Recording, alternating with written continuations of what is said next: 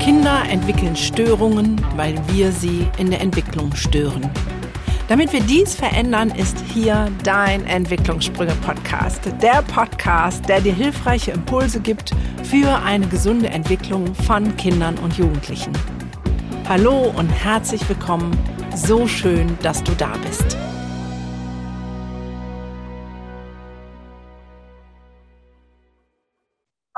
Herzlich willkommen zu einer neuen Folge und heute wieder mit einem wunderbaren Gast. Ich bin selber sehr gespannt und bevor ich äh, den Gast vorstelle, muss ich eine kleine Anekdote erzählen. Ähm, wer mich kennt und verfolgt, hat gesehen vielleicht, dass ich über Erziehung 24 Webinare mache. Und da war doch das Webinar über Patchwork-Familien. Und äh, wir haben dieses Webinar gehalten, Diana und ich. Und äh, einen Tag später kam ein Buch bei mir reingeflattert. In zweifacher Ausfertigung, oder es waren zwei Tage später. Und ich denke so, oh krass, da hat jemand mein Webinar gesehen und will mir noch ein bisschen Input und Power geben dazu und habe das so voll gehypt.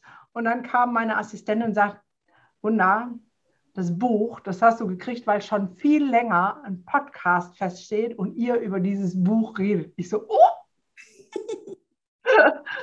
und über dieses Buch mit dieser Dame sprechen wir jetzt. Also herzlich willkommen, liebe Marita.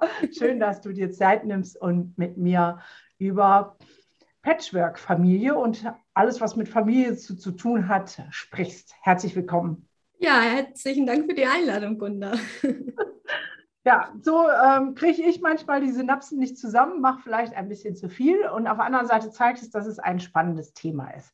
Aber bevor wir in Patchwork Power einsteigen, ähm, erzähl doch mal ein bisschen von dir. Wer bist du? Was machst du? Mit wie vielen Hunden, Katzen, Mäusen, Schweinen oder Papageien lebst du so zusammen? Ähm, ja, ja ganz, ganz langweilig, ganz ohne Tiere. Och. ja, ja, aber Patchwork ist ja trotzdem bunt genug, also ähm, um, um da einfach mit dem Privaten anzufangen. Also ähm, mit meinem Mann haben wir gerade jetzt vor zwei Wochen unseren zehnten Hochzeitstag gefeiert. Uh. Ja. Also das heißt, ich habe ihn kennengelernt, da war sein Sohn anderthalb, jetzt mhm. ist er gerade, ja, 13 geworden. Und wir haben noch zwei gemeinsame Töchter, die sind jetzt ähm, acht und neun. Und ähm, aktuell ist es so, dass der Sohn wieder bei seiner Mama lebt und die Wochenenden bei uns ist. Wir haben aber auch in den vergangenen zehn Jahren schon diverse andere Umgangsmodelle gehabt. Wir hatten das Wechselmodell, dann in der Corona-Zeit war er ziemlich lange bei uns. Ähm, und davor hat er auch mal äh, mehrere Jahre bei uns gelebt. Das heißt, wir gucken da immer, was passt sozusagen zu der aktuellen Situation, was ist gerade für alle Beteiligten das Beste. Und ich bin da echt froh, dass wir mittlerweile in so einen Modus gekommen sind, dass wir alle gut zusammen gemeinsame Lösungen finden wollen, auch mit der Mutter von, von meinem Bonuskind. Und das ist echt schön, ja. Ja, das ist ja oft nicht so einfach, aber da steigen wir ein bisschen später zu ein. Was bist du denn beruflich? Also, ich meine, Hausfrau und Mutter ist natürlich auch ein vollwertiger Job, aber ja. nichtsdestotrotz ist es natürlich spannend, wo kommst du her? Was hast du gelernt? Was hast du gemacht bis jetzt? Ja, wo komme ich her? Also so in meinem gefühlt letzten Leben habe ich mal Chinesisch und BWL studiert. Und dann war ich also noch besser, ich bin ja in meinem letzten Leben Augenoptikerin, aber da ist Chinesisch und BWL bist du auf jeden Fall ganz weit vorne. Genau, dann habe ich äh, zehn Jahre war ich so Projektleiterin, war viel in Indien und China unterwegs ähm, und habe vor allem so deutsche Delegationen zum Beispiel nach Indien gebracht. Mhm. Und da ist man schon sehr am Jonglieren, ja, mit so, mit so Deutschen, die gerne ein Jahr vorher einen detaillierten Ablaufplan für ihre Reise haben wollen. Und so indischen Kollegen, die dann irgendwie einen halben Tag vorher noch nicht wissen, ob der Termin eigentlich wirklich stattfinden kann. Das heißt, da, da geht es halt viel um dieses Vermitteln. Ne? Also das ja. sind sehr unterschiedliche Werte, einfach kulturelle Werte. Und da geht es darum, was braucht jeder, damit er auch in so einem internationalen Team gut zusammenarbeiten kann. Und das habe ich halt viele, viele Jahre lang gemacht. Und ich habe ja gerade schon erzählt, dann war ne, die Situation, dass mein Bonuskind zu uns gezogen ist. Und dann habe ich mich umgeguckt, was es eigentlich so an äh, Unterstützung für Patchwork-Familien gibt. Und es gab gar nichts. Also ich habe zumindest nichts gefunden. Und Frankfurt ist jetzt eigentlich keine kleine Stadt. Also ich habe schon gedacht, dass es hier irgendwas geben müsste. Aber wie gesagt, da war nichts. Und dann habe ich, war das so für mich der Startpunkt, dass ich gesagt habe, also das, was ich da äh, zwischen Kulturen mache, kann ich auch sehr gut zwischen Familien machen, weil das sind ja auch sehr oft unterschiedliche Werte, die so im Patchwork zusammenkommen. Und da halt einfach zu schauen, was braucht jeder, damit es gut miteinander funktioniert, das äh, liegt mir halt am Herzen. Und deswegen habe ich mich dann vor drei Jahren jetzt schon ja, selbstständig gemacht und mache seitdem nur noch Patchwork-Familien. Also ich habe, wie gesagt, ein Buch geschrieben, ich habe eine Webseite, ich habe eine Facebook, all das und arbeite anfangs hauptsächlich mit Stiefmüttern zusammen. Also dieses Wort ist natürlich auch schon an sich so, so ein Thema, mit ja. dem man sich mal auseinandersetzen muss, wenn man einen Mann mit Kind kennenlernt. Ähm, und das ist natürlich die, die Position, die ich einfach ähm, aus meiner Erfahrung am besten ja. kenne. Ne? Also dieses kinderlose Stiefmutter, was gehen einem da alles für Gedanken durch den Kopf? Dann auch das Thema, hey, jetzt werde ich selber schwanger, ist das für meinen Mann überhaupt noch was Besonderes? Der kennt das ja alles schon und so. Ja. Bis halt hin zu diesen Geschwisterthemen, Halbgeschwister, wie gehe ich mit meinem Bonuskind um, anders als mit meinem leiblichen Kind und so weiter und so weiter. Das heißt, ähm, das ist das, was ich mache und jetzt in letzter Zeit, also mit dem Buch Patchwork Power, das richtet sich dann halt auch vor allem an Paare, also Patchwork-Paare, die es ja. auch zusammen irgendwie ähm, bearbeiten wollen oder dafür sorgen wollen, dass Patchwork funktioniert. Ja, aber erstmal finde ich ja den, wo du herkommst und wie du dann dazugekommen bist, äußerst spannend, ähm, weil ich das ähm, ähnlich äh, mache und auch sehe in so unterschiedlichen Kontexten. Also ich habe mal einen Vortrag ähm, gehalten darüber, dass Unternehmerin sein oder Führer, Führerin darf man ja gar nicht sagen, also Unternehmens Management ja irgendwie auch wie Familienmanagement ist. Also auch da ist es ja übertragbar. Ne? Wenn ich zu Hause sehe mit meinen Kindern, klar, ich war auch lange Zeit alleinerziehend, ähm, dann musst du alles unter den Hut kriegen. Die Kinder von A nach B, die müssen zur Schule, du musst selber arbeiten, der Essensplan muss stehen, die Wäsche muss gekocht ist ja nichts anderes als Management. Und dann zu sagen, wenn ich das doch kann, warum trauen wir Frauen uns immer Führung nicht zu? Weil es ist das Gleiche, nur mit anderen Spielkameraden, hätte ich jetzt beinahe gesagt. Und du hast es jetzt lustigerweise genau andersrum transferiert. Du hast es mit Erwachsenen im, im Business gemacht und sagst so, okay, wenn es da geht, vermitteln und gucken, was sind die unterschiedlichen äh, Bedürfnisse, weil darum Werte, Bedürfnisse, müssen wir vielleicht mal drüber quatschen, was ist ähnlich, was ist vielleicht anders. Ähm, wenn es da funktioniert, muss es doch auch im, Familie, im familiären Kontext ähm, funktionieren. Das finde ich erstmal ein total super Ansatz, weil wir ja immer Familie und Job und all das, was wir lernen, so auseinanderhalten. Ja, das ist das und das ist das. So. Aber eigentlich ist es ja ähm, ziemlich ähnlich. Sonst wäre es ja nicht auf die Idee gekommen, das äh, umzumünzen. Genau, ja. Und spannend, also obwohl die Arbeit ja in der Familie nicht weniger komplex und herausfordernd ist, wird die ja überhaupt nicht wertgeschätzt ganz oft. Ne? Also gerade äh, die Rolle als Stiefmutter ist ja nochmal besonders. Also da heißt es ja oft so, ja, du wusstest doch, dass er ein Kind hat. Und das war es dann auch schon, was man da so an, an gesellschaftlicher Anerkennung bekommt. Ähm, und auch sonst, ne? Also dieses Hamsterrad, in dem ja nicht nur Stiefmütter, sondern auch viele Mütter stecken und die immer rennen und rennen und das wird gar nicht wertgeschätzt und mal gesehen. Das ist natürlich auch ein gesellschaftliches Problem, denke ich. Ja, da steigen wir direkt mal ein. Was meinst du denn, würde denn die Wortwahl, was machten die auch aus? Du hast es vorhin schon so ein bisschen ähm, gesagt, Stiefmama, hm. aber auf der anderen Seite Bonuskind. Also äh, wie viel macht denn unsere Wortwahl, indem dass wir auch vielleicht in Schubladen denken und sagen, ja, Pech gehabt. Ja, sehr viel. Also ich glaube, dass halt dieses, du hast gerade Schublade gesagt, dieses, wir kleben den anderen einfach so Labels auf und das wird dann auch so eine selbsterfüllende Prophezeiung. Also wenn ich immer von meinem Kind als Dreckspatz rede oder als Satansbraten oder irgend sowas, dann äh, ist das natürlich für so eine gute Beziehung nicht besonders zuträglich. Und ich glaube, das Problem beim Patchwork ist, dass es keine neutrale Bezeichnung gibt, weil dieses Wort Stiefmutter ist einfach negativ geprägt durch die ganzen Märchen, die es da gibt und durch die ganzen Geschichten und Bilder und äh, die man im Kopf hat, Filme. Das heißt, es ist total schwer, da einen Zugang zuzukriegen. Und ähm, ja, das Wort Bonuseltern, das hat ja Jesper Juhl geprägt oder versucht ähm, auch so ein bisschen zu etablieren, hat sich nicht wirklich durchgesetzt. Beziehungsweise das hat wiederum den ähm, Nachteil oder die Schwierigkeit, dass es für manche sogar zu positiv besetzt ist. Weil auch für die, für die leibliche Mutter ist es ja gar nicht so leicht, damit umzugehen, dass da jetzt plötzlich eine andere Frau ist, die sich auch irgendwie zeitweise um ihr eigenes Kind kümmert. So. Ähm, das heißt, da denke ich, die Schwierigkeit ist, dass es nicht wirklich einen neutralen Begriff gibt, mit dem alle wirklich gut leben können. Das heißt, egal ja. welchen ich wähle, ich muss mich da immer dazu positionieren, ja. Naja, also ich, ich wüsste einen neutralen Begriff, der aber wahrscheinlich das nächste Fass aufmacht, äh, nämlich das Konkurrenzdenken. Also wenn ich nicht sage äh, Stiefmama und Mama oder Bonusmama und Mama, da ist ja mal eine Wertung drin, sondern ich sage jetzt mal, ich habe einfach zwei Mamas. Ja. ja? Also ähm, ich habe ja jetzt einen ähm, Pfle Pflegesohn, was auch manchmal ein Pflegelsohn ist. Aber Wo wir gerade bei Labels waren. anderes Thema. Also, als der klein war, im Kindergarten war, habe ich in der Zeit mit einer Frau zusammengelebt und wir waren auch verpartnert.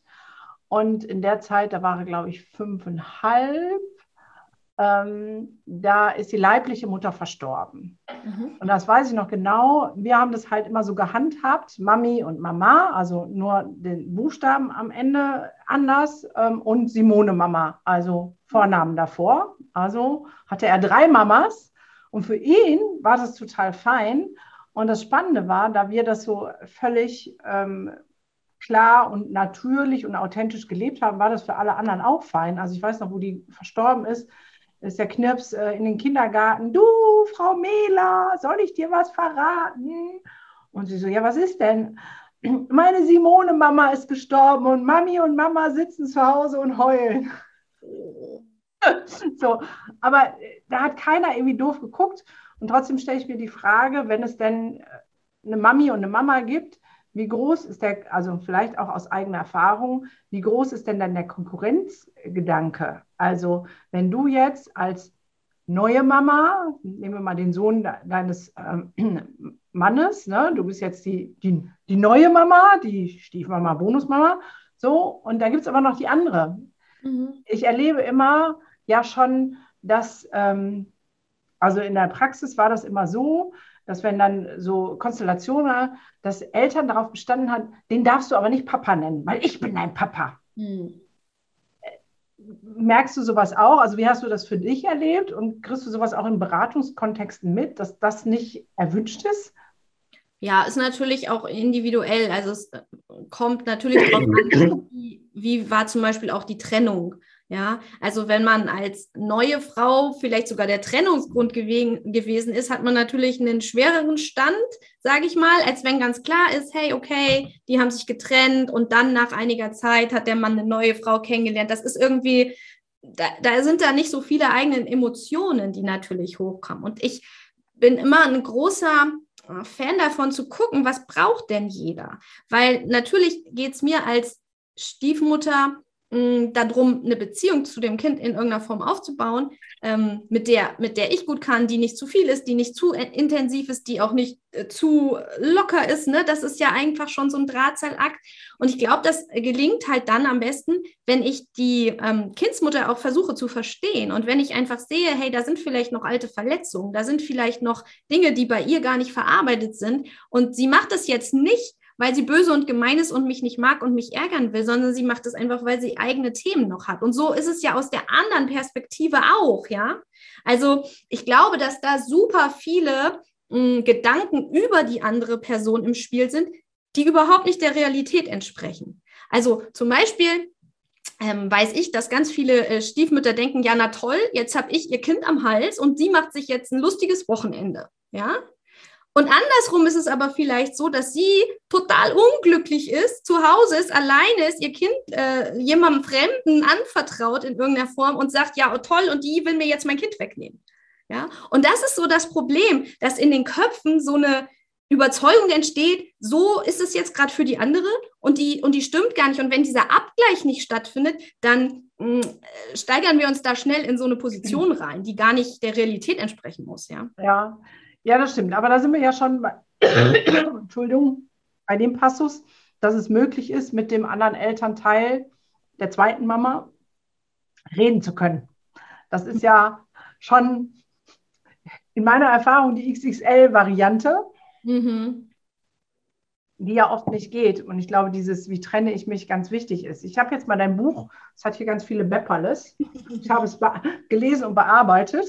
Ähm, und gerade wollte ich eigentlich zum Bepperle und ähm, habe so eine andere Seite. Ich halte das mal kurz in die Kamera. Da steht nämlich, du gehörst zu mir und ich lasse dich los.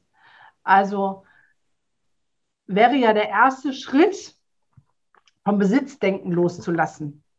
Oder? Also dieses, ähm, ein Kind gehört mir, das ist ja Besitzanspruch.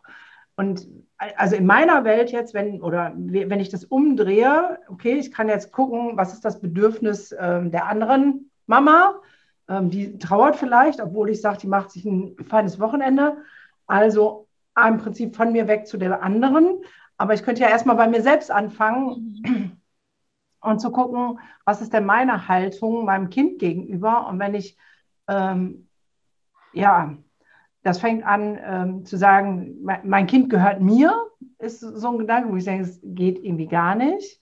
Ähm, und auch auf der Elternebene ähm, ich habe das so oft erlebt, dass der Rosenkrieg über die Kinder, du darfst beim Papa nicht das und das äh, kannst du da nicht machen und das darfst du da nicht und Loyalitätskonflikt und wenn du den lieb hast und ich weiß nicht was, ähm, wo im Prinzip der Ehestreit, der zur Trennung geführt hat, weiter auf den Rücken des Kindes ausgetragen wird. Das heißt, für mich würde ja, um in eine gute Patchwork-Familie System reinwachsen zu können, würde mich davor stehen, zu sagen, ey, sei doch mal klar mit dir selbst und hat man klar, wer ist dein Kind in Bezug auf dich und wer ist dein Partner und dein Ex-Partner, mhm.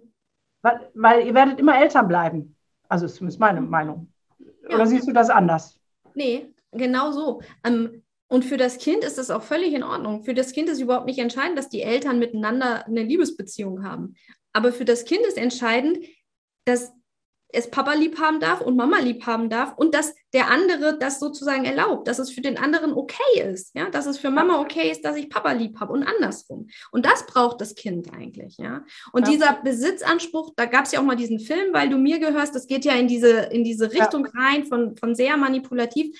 Ich glaube aber, dass es, bevor wir an dem Punkt sind, viele, viele Eskalationsstufen vorher eigentlich schon möglich ist, sich anders aufzustellen. Weil was ich halt auch erlebe, und das ist natürlich auch so ein sehr menschliches Phänomen, ist, dass man bis kurz vor Trennung wartet, bis gar nichts mehr geht, bis man sich sozusagen Unterstützung holt, ja. Und ja. da denke ich mir ganz oft, wenn ich ähm, als Schwangere in den Geburtsvorbereitungskurs gehe, ist das völlig normal. Aber wenn ich plötzlich einen äh, Patchwork-Kind habe, dann äh, denke ich, ich muss das jetzt alles alleine schaffen, ja. Und da würde ich mir einfach auch wünschen, dass es normal ist und dass es gesellschaftlich akzeptiert ist, dass man sich frühzeitig einfach Hilfe holt, Unterstützung holt, sich einfach eine, eine Gruppe. Oh, also da, da äh, machst du aber ein Fass auf. Da würde ich ja mal sagen, das würde ich mir wünschen, bevor man überhaupt Mama oder Papa wird. Mhm. Also nicht nur Patchwork, sondern ähm, nicht nur zu sagen, oh, so ein Kind ist so schön und ich möchte meine Gene weiter, also der Überlebensinstinkt nachgehen, äh, sondern was heißt denn das? Und was heißt das mit meinen eigenen Baustellen und so? Also das ist ja, ne, da läuft es bei mir ja offene Türen ein, zu sagen, Persönlichkeitsentwicklung ähm, ja. in Form von äh, kenne deine Baustellen und wisse, wer du bist, ähm, hat für mich jeder zu tun, der ein Kind in seinem Haushalt hat. Egal, ob es das eigen geworfene, produzierte oder fremd angenommene ist. Das, ähm, ja, aber da hast du vollkommen recht. Warum ist das gesellschaftlich nicht also jetzt mal von Familie ab, aber Patchwork-Familie, du hast gesagt, dass ähm, du nichts gefunden hast. Mhm. Hast du eine Idee, warum es da keine Angebote gibt? Was ist, was, weil du bist ja nicht die Erste und die Einzige. Und ähm, im therapeutischen Kontext habe ich das immer wieder. Ja, wir wissen ja nicht und der und die und äh, so, ne? Also ähm, da gab es auch nicht. Mhm. Ja, das äh, Problem ist immer noch, dass ähm, offizielle Stellen sich hauptsächlich an die Eltern und zwar an die leiblichen Eltern richten. Also das habe ich auch persönlich erlebt, dass äh, dann Termine beim Jugendamt explizit nur mit den beiden leiblichen Elternteilen zum Beispiel sind. Und dass selbst wenn man schon viele Jahre die neue Partnerin an der Seite ist, man da gar nicht zum Beispiel dazugeholt wird oder dass gar nicht diese Position mit im, gesehen wird im, im System Familie. Ja, das finde ich ist eine Schwierigkeit. Natürlich kann ich das nachvollziehen, dass es gerade auch für, für Jugendämter und offizielle Stellen manchmal kompliziert genug ist, sich mit zwei ähm, strittigen Erwachsenen auseinanderzusetzen. Und, und auch dieses, dass es vielleicht ein Ungleichgewicht gibt, wenn nur einer eine neue Beziehung hat und der andere nicht. Klar, ist mir klar, dass es gute Gründe dafür gibt. Aber ähm, das ist so diese, ähm, dieses Erleben, was man dann eigentlich oft hat. Dieses, ich gehöre gar nicht dazu, ich werde auch bei, ähm, bei offiziellen Sachen in der Schule oder so gar nicht äh, mit, mitgedacht oder mit ähm, dazugeholt. Ne? Und das ist, äh, glaube ich, wo das herkommt. Es gibt schon in den letzten Jahren, finde ich, ist es deutlich mehr geworden. Ich freue mich natürlich auch total, dass das Thema jetzt einfach ein bisschen mehr in der Gesellschaft und in der Öffentlichkeit ankommt. Es gibt mittlerweile einige ähm, Psychologen, die sich damit beschäftigen, die das auch wirklich explizit angehen, Familientherapeuten, die sich auch auf Patchwork ein Stück weit spezialisiert haben, auch die Angebote von mir jetzt. Also das heißt, das kommt ja mehr, als es noch ja. vor, vor Jahren der also Fall war. Der, der Bedarf ist ja riesig. Ich habe ja das Webinar gemacht, weil in der Umfrage das eins der Hauptthemen war, wo die Leute gesagt haben, dazu hätten wir gerne was.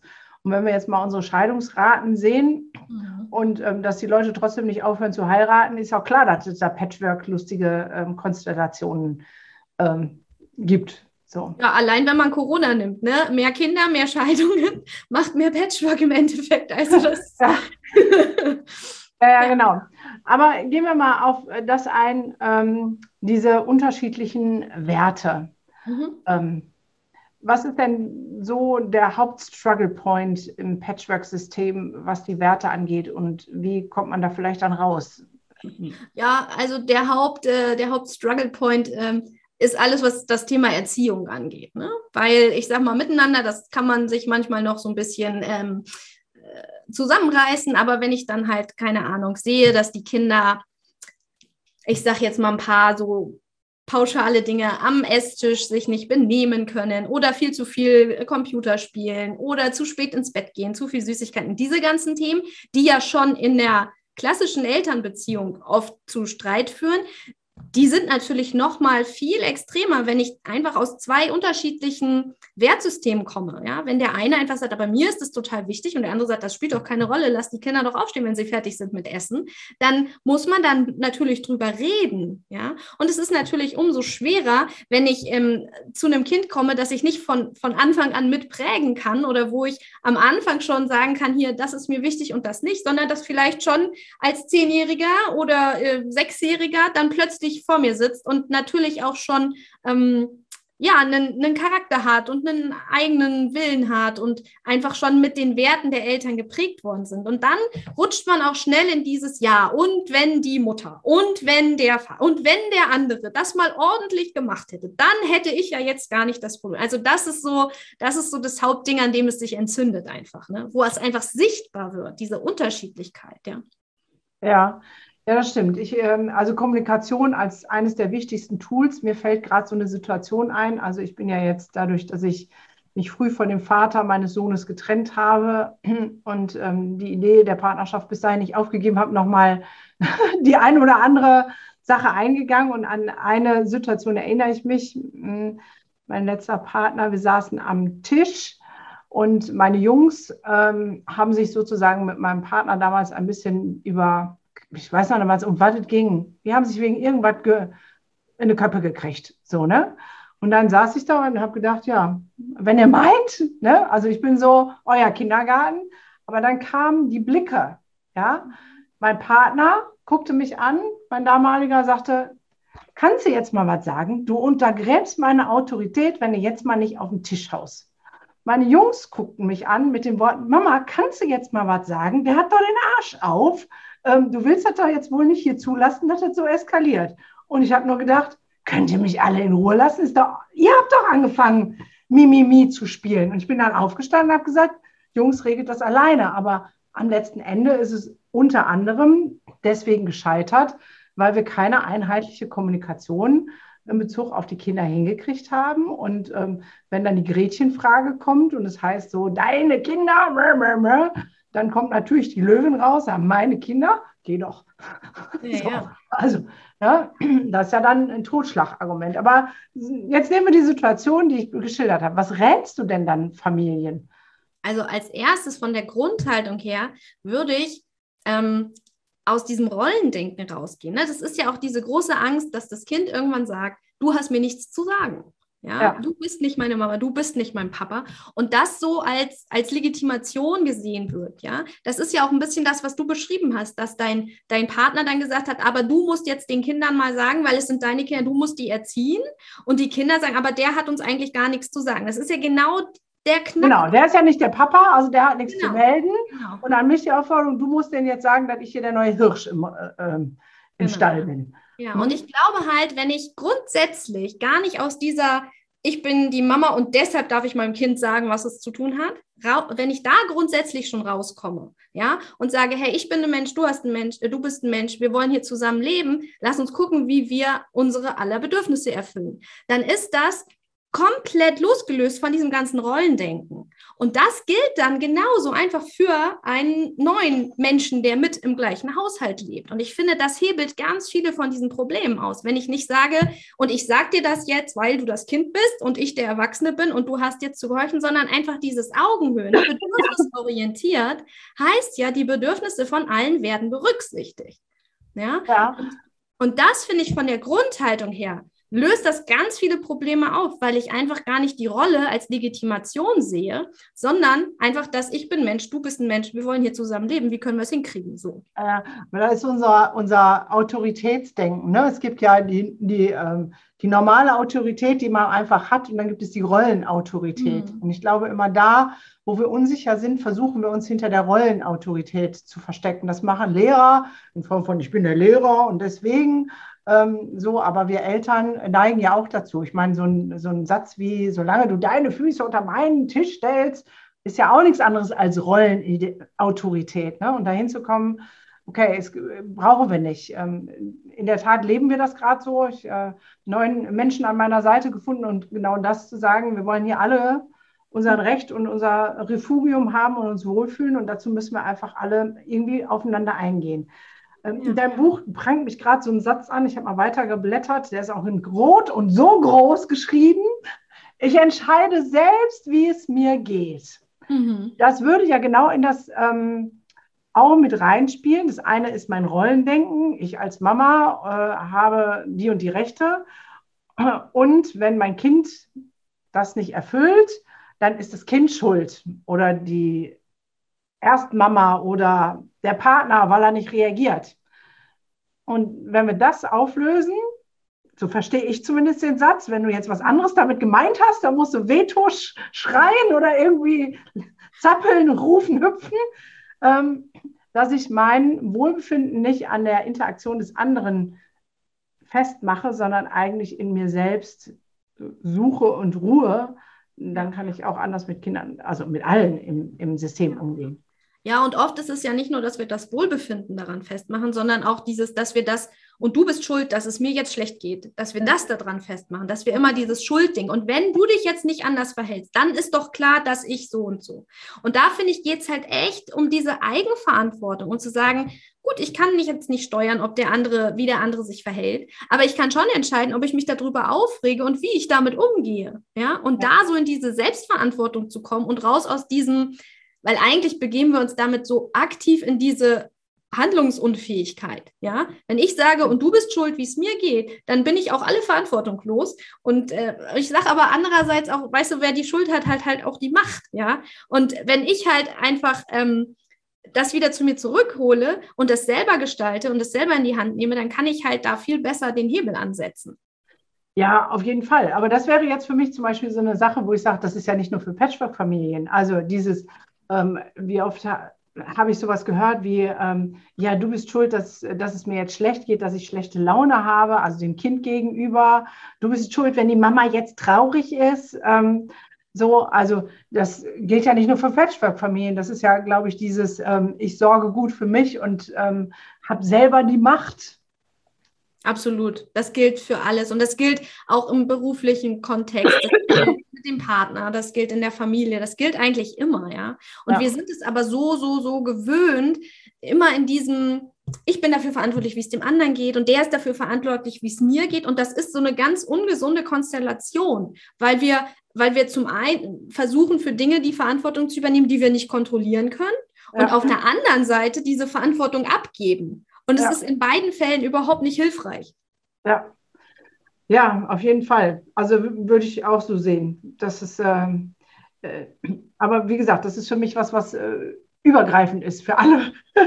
Absolut. ja, ich glaube, der, der Unterschied ist, oder wo es nochmal deutlich wird, ist, dass du hast von dieser Rollenautorität gesprochen. Mhm. Ähm, und ich glaube, da ist es halt einfach, wo es, wo es im Patchwork ganz oft ähm, schwierig wird, wenn ich das als Legitimation nehme, weil eben diese Rolle Stiefmutter oder Stiefvater nicht ganz sicher ist, hat die jetzt diese Autorität oder nicht? Und das macht es einfach unnötig kompliziert. Wenn ich die einfach an sich schon rausnehme und so in eine Beziehung gehe, ähm, dann kann ich letztendlich viel besser dafür sorgen, dass es allen gut geht und dass alle Bedürfnisse gesehen werden, als wenn ich es über dieses Machtgefälle versuche. Ja, ja, ja, auf jeden Fall. Also Macht ähm, bringt da ja eigentlich nie was. Hm. Okay, aber wenn ich dann dahin gehe, ich hole mir meine Macht zurück, indem ich nicht die Schuld beim anderen sehe, ähm, wäre der nächste Schritt, dass ich meine Bedürfnisse klar haben muss. Mhm. Und das ist ja was, wo ich sage, ähm, äh, wo gerade wir Frauen dazu neigen, es nicht klar zu haben. Und wenn wir so eine Idee haben von, die aber immer unterzuordnen. Ne? Also der Mann, ich nehme jetzt Klischee, kommt nach Hause, ähm, setzt sich auf Couch, weil ja alles so anstrengend war ähm, und geht seinem Bedürfnis nach ein, einem oder fünf Momente der Ruhe nach. Und die Frau sagt so, du kannst das, aber ich kann das nicht, weil wir ja darauf trainiert sind, unsere Bedürfnisse niederzubügeln, weil wir ja funktionieren müssen. Mhm. Eskaliert das dann im Patchwork Familien schneller in diesem Funktionsmodus? Ist das was, was deiner Erfahrung nach dann noch mehr im Weg steht, als es sowieso schon tut? Ja, das ist halt genau das Verhalten, was in dieses Hamsterrad reinführt. Ne? Ich weiß gar nicht, ich hatte es vorhin schon mal hochgehalten. Also das ist halt genau dieses, ja. dass wir halt ne, diesen Wunsch nach Anerkennung haben und wieder enttäuscht werden. Und dann sagen wir so, jetzt äh, ziehe ich mich halt zurück, jetzt mache ich gar nichts mehr, ja. Und dann ja. stellt man fest, ne, das macht mich auch gar nicht glücklich und dann kriegt man schlechtes Gewissen und denkt so, ah, wenn ich mich noch ein bisschen mehr anstrenge, dann wird es wieder. Und das ist aber dieses, das betrifft Mütter genauso. Ja, ich glaube, der Unterschied ist, ähm, als Mutter denke ich nicht so oft darüber nach, dass ich das ja auch alles hinschmeißen könnte. Diesen Gedanken habe ich halt als Stiefmutter viel schneller, dass ich denke, warum tue ich mir das eigentlich an? Suche ich mir doch einen Partner, der kein Kind hat? Gut, doverweise ist das nun mal der, den ich liebe. Hm, Macht es auch nicht gerade leichter. Aber einfach dieses, dass da gefühlt immer so die Hintertür ist, ich könnte ja auch gehen. Ja. Das macht es gar nicht leichter, weil ich so viel Energie immer mit diesem Exit-Gedanken verbringe, den ich, wenn ich, wenn ich weiß, ich bin da jetzt drin, dann, ähm, dann gebe ich mehr Energie in das, wie kann es denn funktionieren? Also wäre der, der Hinweis schon mal, ähm, hör auf mit den Exit-Gedanken, weil die kosten dir nur Energie, die du äh, viel sinnvoller in deine Familie stecken kannst. So. Genau, das ist das der Punkt. Genau, das ist der Punkt, den ich dann Commitment nenne. Also irgendwann muss ich mal die Entscheidung treffen, will ich es jetzt oder will ich es nicht? Weil wenn ja. ich jedes Mal nach jedem Streit überlege, mich zu trennen, dann ist das so eine Energieverschwendung, dann bleibt ja gar nichts mehr für die Lösungsfindung übrig. Ja, das stimmt, da hast du recht. Ähm, für alle, die das Bild nicht sehen, ich ähm, plaudere mal kurz aus dem Buch. Vorne ist äh, so ein Aufklappdeckel und da ist das ähm, Hamsterrad drin. Das fängt an, also man kann überall anfangen, aber ich fange jetzt mal an nach dem Wunsch nach Wertschätzung. Die wird vielleicht nicht erfüllt, dann kommt die Enttäuschung, das ist so ungerecht. Ich grenze mich ab, dann mache ich jetzt halt gar nichts mehr. Dann kommt das schlechte Gewissen, warum kriege ich es einfach nicht hin? Dann kommen die Selbstzweifel, ich muss mich mehr anstrengen. Und dann sind wir wieder bei dem Wunsch nach Wertschätzung, weil wenn ich mich mehr anstrenge, soll es ja auch gesehen werden. Und am Ende heißt es, keiner versteht mich doch. Und dann geht es von vorne los. Und äh, das Buch heißt Der Weg zu einem stressfreien Patchwork-Leben auf Augenhöhe. Ich würde es wirklich äh, den Weg zu einem stressfreien Familienleben auf Augenhöhe umbenennen, weil die Strategien, die du benennst, finde ich, ähm, sind für alle Familien total hilfreich. Klar, du schilderst schon aus dem Erfahrungswert, wie du das ganz am Anfang gesagt hast, so ähm, diese Selbstzweifel, oh, mein Mann hatte das jetzt schon mal. Ähm, äh, eine schwangere Frau und für mich ist das erste Mal, der weiß es gar nicht mehr so. Aber wenn wir ehrlich sind, sind wir ja ab der zweiten Beziehung, selbst wenn unsere erste, unsere, keine Ahnung, Beziehung in der Pubertät von einem Jahr war, ja, sind wir doch sowieso in dem Gedankenkarussell sowieso schon gefangen. Ja, also dieses Vergleichen, ja, aber ähm, wird er das jetzt toll finden? Weil ich weiß von ihm, er hat mir erzählt, er hat mal mit seiner vorherigen äh, das und das schon gemacht. So, ne? Also dieses Vergangenheit loslassen ist ja immer total wichtig, weil es geht ja nicht nur auf Familie, es geht ja auch auf der Paarebene, dass man, also ich habe jetzt, wie gesagt, drei Ehen durch und bin trotzdem wieder in Love, ja, und äh, dieses, äh, diese Gedanken kommen ganz automatisch und ich merke, es ist immer wieder eine Entscheidung zu sagen, hey, stopp, was gestern war, was er mit seiner vorherigen Beziehung hatte und was ich mit meinen vorherigen, das spielt jetzt keine Rolle. Wir lassen uns jetzt ganz neu ein. Ja. So, Der Unterschied im Patchwork ist natürlich, dass ich äh, diese verflossene, nenne ich sie jetzt mal, halt einfach immer sehen muss. Also die bei den anderen Beziehungen, da kann ich Schluss machen und dann kann ich den komplett blockieren oder aus meinem Adressbuch löschen und dann ist das auch vorbei, wenn ich das will. Ja, da bin ich nicht gezwungen, den ständig wieder in meinem Leben zu haben. Und das ist halt einfach im Patchwork anders. Da, da, da muss ich einen Weg finden, mit der Person klarzukommen. Einfach weil ich auf der, auf der Elternebene ja immer diese Beziehung haben werde. Ja. Genau, aber das ist ja für mich eine Frage der Haltung. Da hast du recht, äh, auf der Beziehungsebene ist das nicht. Ich nehme jetzt mein Pflegekind da ist es ja, bis die Mutter verstorben war, genauso gewesen und alle Pflegeeltern haben das ja auch. Und da habe ich zum Beispiel, als ich den Pflegeelternkurs gemacht habe, da waren welche, die sich beworben haben, Pflegeeltern zu werden, die direkt gesagt haben, alle Ursprungseltern sind scheiße, um es mal knapp auszudrücken weil sie ja dafür sorgen, dass ihre Kinder in Obhut genommen werden müssen. Also haben die kein gutes Haar an denen gelassen. Da habe ich gedacht, wie soll sowas funktionieren? Also ich glaube, da sind wir wieder bei dieser Ursprungshaltung. Ähm, dieses Kind ist da und ähm, ist dieser anderen Frau zu verdanken. Das heißt, sie wird schon irgendwas Gutes haben, weil sonst würde es ein, nicht ein Kind geben, ähm, was von sich aus ja einzigartig und großartig und wundervoll ist. Ein Geschenk des Himmels, ähm, zumindest in meinen Augen, ähm, was ja. alle Kinder angeht. Ähm, ja, und ich darf ja auch nicht vergessen, dass der Mann, den ich liebe, ähm, der geworden ist, der er jetzt ist, weil er auch diese Erfahrung in der Vergangenheit gemacht hat. Ja, hm. ja sehr, sehr schöner Gedanke an der Stelle. Ja, also hängt es ganz viel an meiner Blickrichtung und da sind wir bei den Etiketten. Ne? Wie viel gebe ich denen zu, wenn ich dann sage, ja, aber die hat dafür gesorgt, dass mein Schatz unglücklich war und ich habe ihn jetzt gerettet. Dann habe ich ja schon den, das erste Etikett vergeben und ist ja schon fast zum Scheitern verurteilt, oder ist der Knatsch ja schon ähm, vorprogrammiert. ich denke, das, das erste ist halt auch so dieses, ne, erstmal die Situation annehmen, wie sie ist. Weil ich kann sie ja eh nicht ändern. Natürlich kann ich mir auch immer wünschen, ach, wie wäre das schön, wenn er noch keine Kinder hätte. Aber das ändert gar nichts, außer dass es wieder super viel Energie nimmt. Und ähm, da gibt es auch diesen schönen Spruch, wenn ich ein Problem habe und es nicht haben will, dann habe ich schon zwei Probleme, ja. Und ähm, ah, der ist gut, den merke ich mir. Der ist super. Ja, stimmt, genau. Weil da habe ich das Problem, was ich nicht haben will, und das Problem, dass ich die ganze Zeit darüber nachdenke, dass ich etwas nicht haben will. Und wenn wir das so weitermachen, werden es immer mehr. Genau.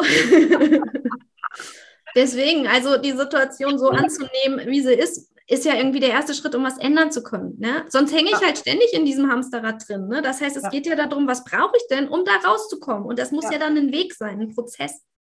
Ja, Prozess, das ist mein Einstieg. Der, die Rückseite vom Buch hat auch eine Klappe und da ist dann die Lösung raus aus dem Hamsterrad. Das fängt nämlich an mit erstens Selbstermächtigung. Das ist schon so ein Wort, was, glaube ich, viele nicht verstehen. Das darfst du gleich erklären. Ähm, darunter steht, erklärt es ein bisschen, ich erkenne, worum es mir geht. Die Selbstermächtigung führt zur Selbstfürsorge. Ich sage, was mir wichtig ist. Dann drittens Commitment. Ich treffe bewusste Entscheidungen. Viertens Perspektivwechsel. Ich lasse unterschiedliche Sichtweisen nebeneinander stehen. Fünftens Partizipation. Wir finden gemeinsam eine Lösung auf Augenhöhe. Was ich, bevor du Selbstermächtigung nochmal erklärst, was ich an der Line schon spannend finde, wir sind ja immer, wenn es um solche Familienkonstellationen geht, immer, das haben wir jetzt schon mal ein paar Mal benannt, bei dem anderen und bei den Lösungen. Ne? Also, äh, was müssen wir jetzt hier ändern und was muss der andere ändern und was muss der machen und worüber müssen wir jetzt reden? Und wenn ich jetzt deine Reihe angucke, dann ist dieses, wir finden eine Lösung an fünfter Stelle. Und viermal kommt etwas, was mit meiner Nase zu tun hat. So, ne? Und ich denke so, ja, eigentlich genau richtig, aber sag doch mal, was ist Selbstermächtigung in deinem Sinne? Wir haben es vorhin ja auch schon angesprochen, da geht es halt viel um diese Verantwortung. Ne? Also wirklich zu sagen, okay, was brauche ich denn, damit es mir gut geht, aus mir heraus? Ne? Was sind denn meine Werte? Was sind denn meine Bedürfnisse? Wer ist denn eigentlich dafür verantwortlich, wie es mir geht und wie ich mich fühle? Und das bin ich ja selber. Und da wirklich in diese Haltung zu kommen, raus aus und der andere ist schuld und der andere muss äh, sich ändern, damit es mir gut geht und so. Also das ist so dieses, äh, so bildlich gesprochen, erstmal wieder die Zügel in die Hand zu nehmen. Oder ich sage auch gern, wenn die Beziehung zu dem anderen wie ein Seil ist, dann muss ich halt an meinem Ende vom Seil gucken, was ich machen kann. Und nicht bei dem anderen versuchen, irgendwie rumzufummeln, weil das bringt alles nichts. Ja. Ja, ja, das, das ist auf jeden Fall so. Und ähm, wenn ich mir meiner Werte und Dinge bewusst werde, dann geht es natürlich auch darum, ähm, für meine Grenzen zu sorgen. Ne? Ich habe mir hier noch so ein paar Webperle reingemacht und ich könnte immer, wenn ich durchbleibe, sehe ich was anderes. So habe ich es auch so schön äh, es ist so schön illustriert, weil immer was ins Auge schwingt. Da steht zum Beispiel, was hindert dich daran, schlicht Nein zu sagen? Ähm, ne? Nein ist ein vollständiger Satz. Das ist ja die Abgrenzung. Hier ist meine Grenze, das brauche ich. Und nicht dazu erwarten, dass der andere meine Grenze einhält, sondern dass ich selber dafür sorge und sage, das mache ich nicht. Genau. Das ist ähm, ja und auch mit der mit der Haltung, hey, das Nein zu der Bitte eines anderen ist auch ein Ja zu meinem eigenen Bedürfnis. Ja, das ist halt genau diese Selbstfürsorge und die ist aber aus einer, aus einer ganz liebevollen Energie heraus. Und das ist ganz was anderes als dieses Abgrenzen. Das ist immer so im Gegen, immer so im, ich will das nicht, ich will, dass der andere weggeht und so. Und wenn ich aber da hinkomme und sage, ey, ich gucke gerade mal, was bei mir eigentlich ist, was ich eigentlich brauche, dann kommt es beim anderen auch ganz anders an. Ja, Genau, das äh, denke ich auch. Und ähm, dann ist der nächste Satz, der auch da reinpasst, äh, finde ich, Liebe ist eine Entscheidung. Also dieses, ähm, äh, also im ersten Moment fällt vielleicht das Verliebtsein vom Himmel, aber Liebe zum Partner, aber auch zu Kindern ist eine Entscheidung. Also wenn ich jetzt mein, mein wunderbares Kind mit Sonderausstattung sehe, ähm, da gab es viele Momente, wo ich gedacht habe, alles klar, ich bin raus, ne, hier, bitteschön, nehmt das Kind zurück, ich will es nicht mehr. Ähm, und trotzdem wieder diese Entscheidung, dieses Kind zu lieben, zu treffen. Mhm. So. Ähm, ich glaube, das ist auch etwas, was in unserer Gesellschaft noch nicht äh, so bewusst ist, dass es nicht so etwas Waberiges ist, was kommt und geht, wie es will. So, ja. sondern dass ich da äh, durchaus Mitbestimmungsrecht habe.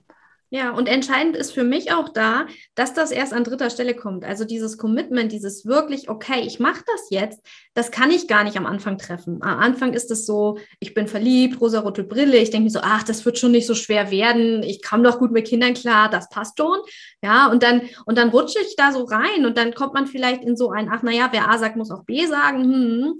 Und das ist aber genau auf Dauer nicht tragfähig. Und ich glaube, gerade wenn ich diese ersten beiden ähm, Schritte vollzogen habe und mir bewusst bin, was brauche ich denn, damit es mir gut geht, wie kann ich denn dafür sorgen, dann erst bin ich an dem Punkt, dass ich auch wirklich diese Entscheidung treffen kann und wirklich Ja sage zu dem Mann mit Kind und allem drumherum, was da im Paket kommt. Ja, ja. ja ähm, sehr spannend. Ähm, Gibt es denn so richtig praktische Tools, wo du sagst, das, also wir haben jetzt viel über Haltung und vorab, wir kennen deine Wertung, entscheide dich zur Liebe, so, also, aber was ist jetzt so, so ganz pragmatisch? Das Kind böllt mich an und sagt, du bist aber nicht meine Mama, du hast mir gar nichts zu sagen. Mhm. Na, ich hoffe, dass es das nicht sagt, wenn ich aus meiner äh, Rollenautorität rausgehe. Aber, aber jetzt, ähm, in der Beratung wirst du ja so, ne, die sind dann ja, ja, noch nicht so weit, sondern die kommen jetzt erstmal genau mit sowas. So. Ja. Ja. Was, was ähm, rätst du dann?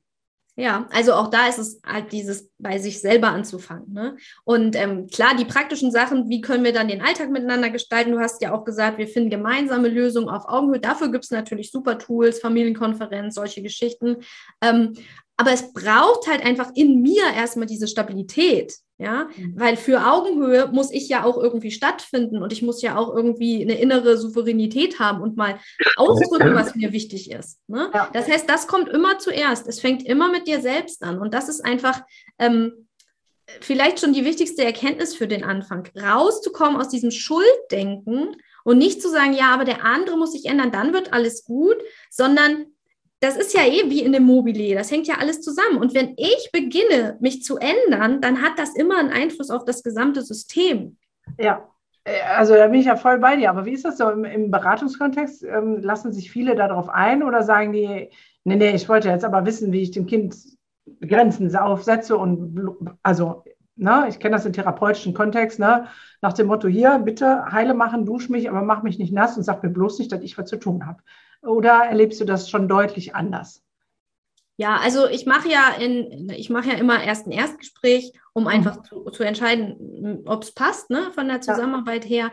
Und ja, klar, die kommen da so rein, aber wenn wir dann mal eine Stunde miteinander geredet haben, dann, dann, und die einfach auch mal gemerkt haben, hey, da ist jemand, der versteht, wie es mir geht. Weil gerade mhm. die Frauen, die haben ja vielleicht jahrelang ähm, versucht, nach bestem Wissen und Gewissen alles zu machen, haben, ja. sind über ihre Grenzen gegangen, haben sich um das Kind gekümmert und die haben nie irgendwie mal das Gefühl gehabt, dass das jemand sieht oder dass das äh, irgendwie anerkannt wird. Ja. ja. Und allein dieses mal, mal wirklich zu erleben, hey, da ist jemand, der versteht, wie es mir geht, das verändert schon ganz viel. Das nimmt schon ganz viel von diesem Druck raus. Weil dieses, ich will aber so gerne, dass der andere, das entsteht ja aus einer Verzweiflung heraus. Und in dem Moment, wo Menschen sich mal verstanden fühlen und gehört fühlen, sind die auch wieder offen für neue ja. Ansätze, ja. Ja, das stimmt. Das ähm, kenne ich auch so. Da hast du vollkommen recht. So, und die Zeit rast dahin, die Stunde ist schon fast voll. Ähm, also, ihr Lieben, Patchwork Power ist ein sehr empfehlenswertes Buch. Ich verlinke das hier ähm, drunter, alles, was äh, die Marita macht und tut. Und äh, sonst verlinke ich hier natürlich auch. Du darfst dann natürlich noch was sagen. Ähm, das letzte Wort gehört sowieso immer meinem Interviewgast, aber es hörte sich so an, als ob du noch mehr sagen möchtest. Dann hau mal raus. Genau, ich wollte nämlich noch sagen, es gibt auch einen Kurs zum Buch, der startet am 13. Oktober. Und dafür ah. kann man sich auch jetzt schon anmelden. Und den kannst du auch mit deinem Partner zusammen machen, weil das ist ganz oft die nächste Frage. Äh, ja, ist ja schön, aber jetzt muss ich mich wieder um alles kümmern. Nee, das ist echt was. Also dieses Thema Werte, wie reden wir miteinander, das ist auch wirklich was, was du, was du super gut als Patchwork-Paar machen kannst. Und ähm, genau, der Kurs, der geht fünf Monate, so von Oktober bis Februar, weil fünf, fünf Schritte im Lösungspfad und wir lassen uns da Zeit für. Es ist in der Gruppe, es ist halt auch nochmal eine schöne Dynamik zu sehen, hey, äh, da sind andere, denen geht es auch so. Und ähm, ja, dann kommt ja auch Weihnachten, das ist ja auch immer noch mal besonders herausfordernd. Deswegen. Für Familien in jedem Fall, wann ist das Kind wo, wer darf wie lange, wo ist Heiligabend und genau. Ah, ja, ja, das ist ja. ja ja. Genau, also da einfach auch gucken, patchworkaufaugenhöhe.de slash patchworkpower, da findest du dann alles über den Kurs. Ja, das machen wir ja alles drunter. Das äh, wird Super. dann für die Leute einfach zu finden sein. Ähm, gut, dann hätte ich jetzt gerne noch sozusagen ein Schlusswort, was du Patchwork-Familien vielleicht insbesondere wünscht oder was so dein Hauptgedanke, dein bestes Tool, irgendwas ist, wo du sagst, so jetzt ist nochmal ringfrei, fahrtfrei für Marita Strubels, ähm, du darfst raushauen, was dein größtes Herzensanliegen da ist. Ja, also mein Lieblingssatz aus dem ganzen Buch ist der allerletzte. Ich weiß nicht, ob du den gesehen hast. Ähm, der lautet nämlich, die Stiefmutter von Aschenputtel hätte dieses Buch nicht gelesen. Und ähm, ich finde, das ist einfach allein, wenn, wenn Menschen ringen und wenn sie versuchen, Lösungen zu finden und wenn sie wollen, dass es funktioniert und wenn sie schauen können, was sie machen können, dann ist das schon total viel, weil weil das schon zeigt, dass da eine Bereitschaft ist, was zu ändern und an sich zu arbeiten und neue Perspektiven einzunehmen. Und das finde ich einfach total schön und möchte auch jedem mitgeben, auch das zu wertschätzen, was du einfach jetzt schon machst und dir dafür auch einfach mal auf die Schulter zu klopfen. Das ist ein wunderbares Schlusswort, dem gibt es nichts hinzuzufügen. Vielen lieben Dank, Marita, für dieses wundervolle Gespräch. Es hat mir sehr viel Freude bereitet. Und ähm, wer mehr wissen möchte, weiß, wo sie jetzt zu finden ist. In diesem Sinne, habt es fein. Bis zum nächsten Mal. Tschüss. Tschüss. Und auch in der nächsten Podcast-Folge gibt es wieder krassen Input für den nächsten Entwicklungssprung. Und denk immer daran, Wachstum findet immer außerhalb der Komfortzone statt. Und Kinder sind von Hause aus schon großartig. In diesem Sinne, bis zur nächsten Folge von deinem Entwicklungssprünge Podcast. Du willst nichts verpassen? Dann abonniere noch jetzt diesen Podcast.